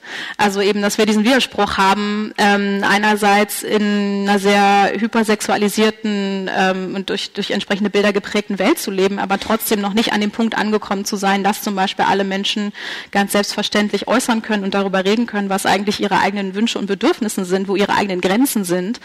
Ähm, ähm, deswegen, es kommt vielleicht dann nochmal zurück auf das äh, eben, also ich finde das äh, gut zu sagen, wir brauchen eine Kultur des Nein heißt Nein, aber ich bin auch große Verfechterin zu sagen, wir brauchen vor allem auch eine Kultur des nur Ja heißt Ja. Also wir müssen ganz klar auch einfach normal, normalisieren, dass Menschen überhaupt erstmal verstehen, was will ich denn und was will ich nicht und das aber äußern zu können. Und das äh, klingt total banal, ist aber einfach noch keine Selbstverständlichkeit und ähm, wäre aber auch ein Punkt, wo wir irgendwann mal hinkommen würden, wär, wäre jetzt eben zum Beispiel das Thema geschlechtersensible Pädagogik konsequent umgesetzt oder überhaupt entsprechende Konzepte äh, überall vorhanden. Also ähm, ja, ähm, ich wollte erst mal sagen, ich finde es ganz toll, dass man jetzt mal wieder junge Frauen hier sieht. Das hat mir sehr, sehr gefehlt, dass die Generation nach uns so, so gar nicht präsent ist. Und jetzt ist es auf einmal wieder da. Wir müssten diesen Flow auf jeden Fall mitnehmen und anhaltend dabei behalten. Und was ich andererseits an diesen Medien ein bisschen schade finde, dass außer im Netz, was ja nur ein geringes Spektrum an jungen äh, äh aktiven Gesellschaftsmitgliedern anspricht, ähm, die anderen gar nicht so gehört werden. Ich arbeite im alten Bereich und ich habe seit dem, äh, den Anschlägen der, oder diesen Ereignissen so viele alte Frauen, die den Weltkrieg noch mitgekriegt haben, die auf der Flucht waren, die schauderlichste Vergewaltigungs- und, und, und Erlebnisse gehabt haben. Ich krieg fast jeden Tag Horrorgeschichten. Diese Frauen in dem Alter fangen jetzt durch dieses Medienereignis mhm. an, im hohen Alter, und die sagen mir oft, ich spreche das erste Mal darüber. Ja. Wir müssen diese geballten Erlebnisse sammeln, solange sie noch da sind, irgendwie und das in eine Relation setzen, was jetzt passiert ist und was die Generation, die jetzt nur als alte Oma abgezeichnet hat, zum Teil erlebt haben. Es ist gigantisch, was jetzt an Informationen, aber die werden nirgends aufgesammelt. Die verhallen in irgend, aber soll es daran liegen, an der Technik? Man muss immer wieder neu denken. Ich finde, diese Informationen sind irgendwann weg, weil die Leute gestorben sind. Und jetzt im Moment, seit dieser Pressearbeit, sprechen diese Leute seit 50 Jahren das erste Mal darüber. Irgendwie muss man da eine Idee finden, wie man damit Öffentlichkeitsarbeit macht. Ähm, sehr wichtiger Punkt natürlich. Also ich glaube, da sehen wir ja auch so ein generelles Problem davon, dass eben auch gerade Frauen, je älter sie werden, noch weniger überhaupt gehört werden und wahrgenommen werden. Erst recht, wenn dann eben noch so eine äh, Pflegesituation vielleicht äh, vorherrscht. Ähm, ich, für mich wäre das jetzt aber tatsächlich so der Anlass zu sagen, ähm, wir können ja danach uns nochmal äh, zusammentun und sprechen und vielleicht lässt sich das irgendwie machen, diese Geschichten zu sammeln und äh, das äh, Blog, was ich habe, stellt die dann irgendwie ins Netz und kann die nochmal weiter verbreiten, wenn die äh, jeweiligen Frauen das möchten. Also um diese Sichtbarkeit überhaupt erstmal herzustellen oder eben diese Sammlung zum Beispiel zu bekommen. Also ähm, das auf jeden Fall. Also ich finde es aber auch, das ist wieder sehr ähm, sehr symptomatisch oder das ist tatsächlich auch was, was, ähm, was schon bei der Aufschreidebatte eben der Fall war. Also dass viele eben gemerkt haben oder erst über die, ähm, ja, die Berichterstattung tatsächlich äh, wieder diese längst verdrängten Erlebnisse überhaupt erstmal wieder nach oben geholt haben sozusagen und eben auch, also ich kann echt nicht zählen, wie viele mir geschrieben haben und gesagt haben, ich habe zum ersten Mal überhaupt mit jemandem darüber geredet, habe es überhaupt zum ersten Mal hinbekommen, das zu formulieren, was da passiert ist und aber auch zu verstehen, das war nicht meine Schuld. Also ich, diese, dieser Erkenntnismoment ist immer noch wahnsinnig radikal und äh, insofern äh, zeigt mir das nur umso mehr, wie wichtig es ist, eben dieses Thema auch immer wieder in die Öffentlichkeit zu holen, um eben überhaupt auch Betroffenen erstmal die Gelegenheit zu geben, das ähm, ja überhaupt verarbeiten zu können, verstehen zu können und äh, aber auch zu merken, ähm, es war eben nicht ihre Schuld und im besten Fall können sie sich auch noch Hilfe organisieren. Also das finde ich sehr sehr wichtig. Äh, ich habe eine Frage zur, ja, so ein bisschen Statistik. Ähm, mich würde mal interessieren, ähm, wie lang die Lebensdauer von so einem Hashtag ist. Also ich selbst äh, nutze Twitter, lese da ab und zu mal mit, ähm, neue Medien, ja. Aber ähm, jetzt gerade bei dem Hashtag Aufschrei, ähm, ist das ähm, ein, eine Art Welle, die ansteigt und dann wieder weniger wird? Wie lange ist so eine Lebensdauer? Ist der jetzt irgendwie weg? Wird er nicht mehr so oft bedient oder ist er gar in Vergessenheit geraten? Wie, wie sind da so deine Erfahrungswerte?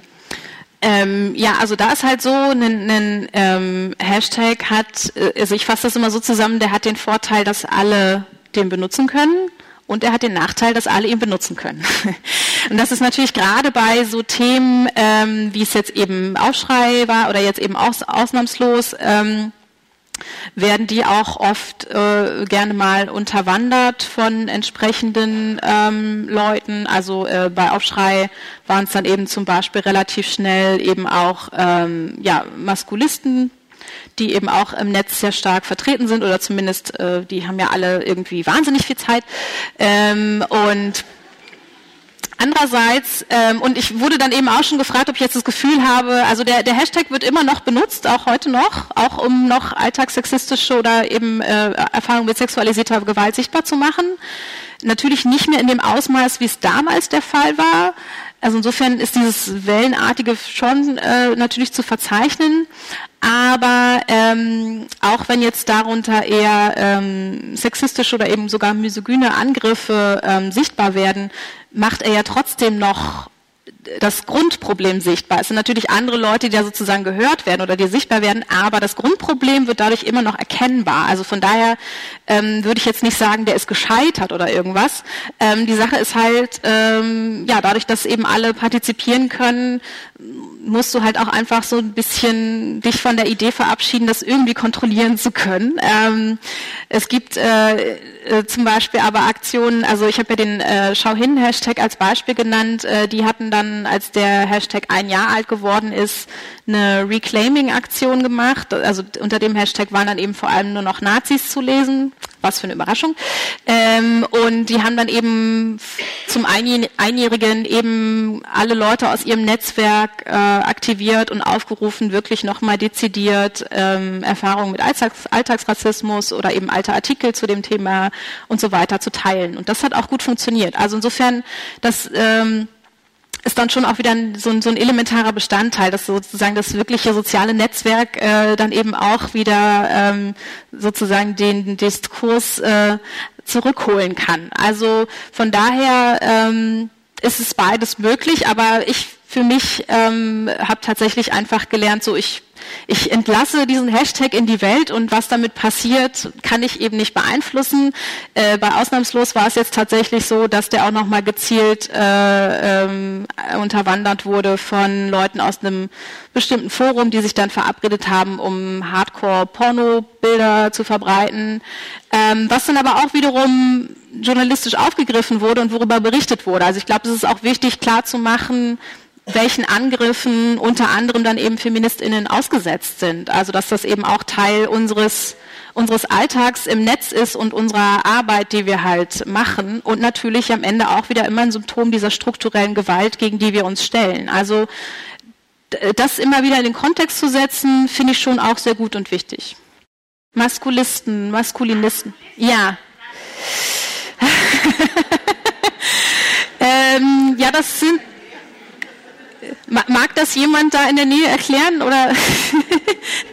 also äh, das sind halt äh, ja sogenannte Männerrechtler ähm, und die sehen halt, also das ist jetzt sehr verkürzt. Äh, es gibt da auch natürlich wiederum viele Schnittmengen mit unter anderem auch äh, rechten äh, mit dem rechten Spektrum, äh, aber das sind in erster Linie ähm, Männer, die äh, ja eine feministische Weltverschwörung sehen und deswegen denken, der Feminismus will nur die Welt für Frauen verbessern und deswegen müssen sie gegen Feministinnen sein und äh, auch in der Regel eher traditionelle Geschlechtervorstellungen haben. Also insofern und die, wie gesagt, leider oft sehr viel Zeit haben und sich dann zusammenrotten, unter anderem auch ähm, in Foren verabreden, um zum Beispiel gezielt unter äh, Artikeln zu kommentieren zu geschlechterpolitischen Themen, um dann eben den Eindruck zu erwecken, das wäre jetzt die Mehrheitsmeinung. Also und äh, eben auch aber bei Wikipedia. wir, wir, haben jetzt noch eine Wortmeldung von der Person mit der Brille in der ersten Reihe. Ihr seht also, ich bin durchaus lernfähig. Super.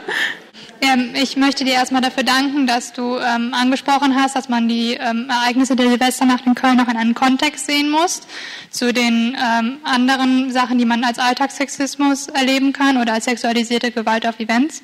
Meine Frage ist jetzt an dich, wie nimmst du es wahr, wenn du diese Kontextualisierung vornimmst? Wie sind die Reaktionen von den Leuten? Wird es positiv aufgenommen? Wenn nicht, wieso wollen sich jetzt viele nur auf diese Silvesternacht beziehen? Und wie können wir es schaffen, dass auch in der Politik, wenn dort Änderungen vorgenommen werden, das nicht aufgrund der Silvesternacht passiert in Köln, sondern ähm, aufgrund von den von sexistischen Übergriffen, sexualisierte Gewalt, die das ganze Jahr über in Deutschland vorzufinden ist? Ja, ähm, also um vielleicht aufs Letztere einzugehen, ähm, das ist natürlich schwierig. Ähm, ich glaube, letztendlich ist das eben auch, ähm, aber ja, wo Aktivismus halt kontinuierlich einfach diese Sachen immer wieder auf die Agenda bringen muss und ganz klar auch Druck ausüben muss, ob das jetzt eben durch eine Petition ist oder eben äh, nochmal bestimmt eine Demo oder was weiß ich oder eben dann auch einen Hashtag. Ähm, also äh, am Ende ist es ja leider gerade bei der politischen Seite nicht immer zu sagen, was denn äh, letztendlich diejenigen, äh, die da die Hebel in der Hand haben, sage ich mal, äh, äh, dann auch dazu zu bewegen, diese überhaupt äh, in Gang zu setzen. Ähm, ich finde es, wie gesagt, sehr schade und traurig, dass das jetzt in Bezug auf die äh, ähm, Debatte um Köln mit dem Paragraphen 177 jetzt gefühlt nur deswegen weitergeht. Ähm, nichtsdestotrotz, glaube ich, müssen wir da eben ja am Ball bleiben, weil klar ist, die Änderungen, die da jetzt im Gespräch sind, reichen einfach noch nicht aus. Also insofern ist das schon ein gutes Indiz dafür, um eben genau da weiter diesen Druck zu machen. Ähm, Mist, jetzt habe ich die erste Frage schon wieder vergessen. Was war das? Ach so, genau, die Reaktion auf die Kontext Kontextualisierung. Ähm, ja, habe ich ja im Grunde auch schon ein bisschen angesprochen. Also das ist ist es wirklich unterschiedlich. Also die einen, ähm, gerade Leute, die sich jetzt eben schon eher mit, mit auch struktureller Diskriminierung befasst haben und äh, bewusst sind, äh, sich dessen bewusst sind, dass es die gibt und nicht so tun, als wäre das alles kein Problem. Und wir sind ja in einer Gesellschaft, wo alle alles werden können und niemand hat jemals ein Problem. Und wenn wir ein Problem haben, dann haben wir das alles nur selber verur ver verursacht. Ähm, also äh, die, diejenigen Leute äh, sehen das natürlich ähm, ja in der Regel schon positiv und eben auch genau deswegen, weil klar ist, wir können das jetzt nicht auf dieses singuläre, ähm, auf diesen Vorfall oder auf, auf diese ähm, Situation in der Silvesternacht beschränken, sondern müssen eben gucken, ähm, gerade auch in Bezug darauf, dass äh, wir ja in erster Linie jetzt über sexuelle Übergriffe und, und Belästigung im öffentlichen Raum sprechen, aber ja der Großteil schon immer noch eher in einem sozialen äh, Nahumfeld passiert. Also das überhaupt auch erstmal wieder ins Bewusstsein zu rufen, gehört natürlich mit dazu. Ähm, aber ja, wie gesagt, ansonsten gibt es natürlich auch den Vorwurf, dass jetzt diese Kontextualisierung bedeuten würde, das irgendwie zu verharmlosen, was in Köln passiert ist. Und wie gesagt, das finde ich einfach, ähm, es, ja, für mich ist das einfach nicht logisch, weil ähm, natürlich ist jetzt äh, das, was da ähm, passiert ist und auch gerade was das für die Betroffenen bedeutet, äh, also diese Unterscheidung zu machen, das machen am Ende diejenigen Leute, die behaupten, diese Kontextualisierung wäre falsch. Also sie wollen da Taten mit verschiedenem Maß messen. Ne? Also ich glaube, äh, das müssen wir dann auch immer wieder am Ende sichtbar machen. Also wie gesagt, das sehen wir ja auch dann eben unter anderem daran, dass wenn es darum geht, tatsächlich was zu tun, gegen sexualisierte Gewalt und da auch nachhaltig ähm, ähm, sich zu engagieren und, und Dinge zu verändern, diejenigen Leute äh, dann natürlich überhaupt nicht mehr mit dabei sind oder irgendwie äh, das ja dann eher wieder in die Richtung gehen, das ist ja alles ist ja alles Quatsch, das brauchen wir nicht, das ist alles zu Geldverschwendung und so weiter. Also wie gesagt, ich finde es das beste Beispiel, dass jetzt beim Asylpaket 2 wirklich so Mindeststandards wie abschließbare Toiletten einfach wieder rausgeschmissen wurden, weil behauptet wird, ist halt nicht umsetzbar, ist nicht realistisch, obwohl das schon einfach so ein winziger Fakt wäre oder also eine winzige, ein winziger Schritt in die Richtung, um eben mehr äh, Privatsphäre, um mehr Schutz und, und dergleichen ähm, bieten zu können. Also ähm, ich glaube, diese Doppelmoral ähm, sichtbar zu machen, das ist dann ja unter anderem unsere Aufgabe, ja. Ja, ganz wichtiger Punkt, den du da noch angesprochen hast, die Standards eben in den Flüchtlingsunterkünften zu verbessern. Da arbeiten wir natürlich auch vor Ort dran. Jetzt flattert es hier schon so ein bisschen aus. Äh, etliche sind schon gegangen. Ich würde jetzt noch zwei letzte Wortmeldungen zulassen. Da war bei dir noch jemand und dann die Person mit der Mütze auf dem Kopf dort hinten. Und das wäre dann die letzte. Und damit würden wir dann schließen. Aber jetzt hier vorne erst. Ich möchte ganz kurz noch zu dem, was die Anne gesagt hat. Äh, Frauen vom Feministischen Zentrum haben draußen einen offenen Brief liegen, mhm. dass man vielleicht da nochmal, wer Interesse hat, sich den mitnimmt. Und da sind die ganzen Forderungen nochmal drin für äh, die ganzen äh, Camps und was man eigentlich braucht an Super. Schutz für Frauen, für Menschen. Ganz kurze Frage. Warum haben diese frauenfeindlichen Maskulisten äh, so viel Zeit? Das ist mir, muss, muss mir ehrlich sagen, dieses Wort kannte ich bislang nicht. Äh, ich kenne es aus dem Französischen, im Maskulin natürlich, aber im deutschen Sprachgebrauch ist mir das noch nicht unter die Augen gekommen. Und das äh, wird mich schon interessieren. Ich habe keine Zeit. Ähm, da sind wir schon zwei. Ähm, da gibt es unterschiedliche Theorien. Also ich glaube, die eine ist, ähm, die eine ist halt äh, aufgrund dessen, dass sie eher äh, äh, klassische stereotype Geschlechterverhältnisse bevorzugen, die natürlich dann keine Care-Arbeit zu leisten haben. Ähm Oder aber eben auch, dass sie tatsächlich einfach auch nicht in einer Beziehung überhaupt leben. Und also es, ist, es gibt, ne, das ist jetzt wirklich kein blödes Klischee, aber es gibt tatsächlich äh, so, es gibt ja auch ein paar Studien, also zum Beispiel von der Heinrich-Böll-Stiftung, wer sich da weiter informieren möchte, also Antifeminismus, Männerrechtsbewegung, so, das äh, ist schon sehr, sehr aufschlussreich. Ähm, eben nicht zuletzt wegen dieser Überschneidung eben auch gerade mit dem rechten Spektrum.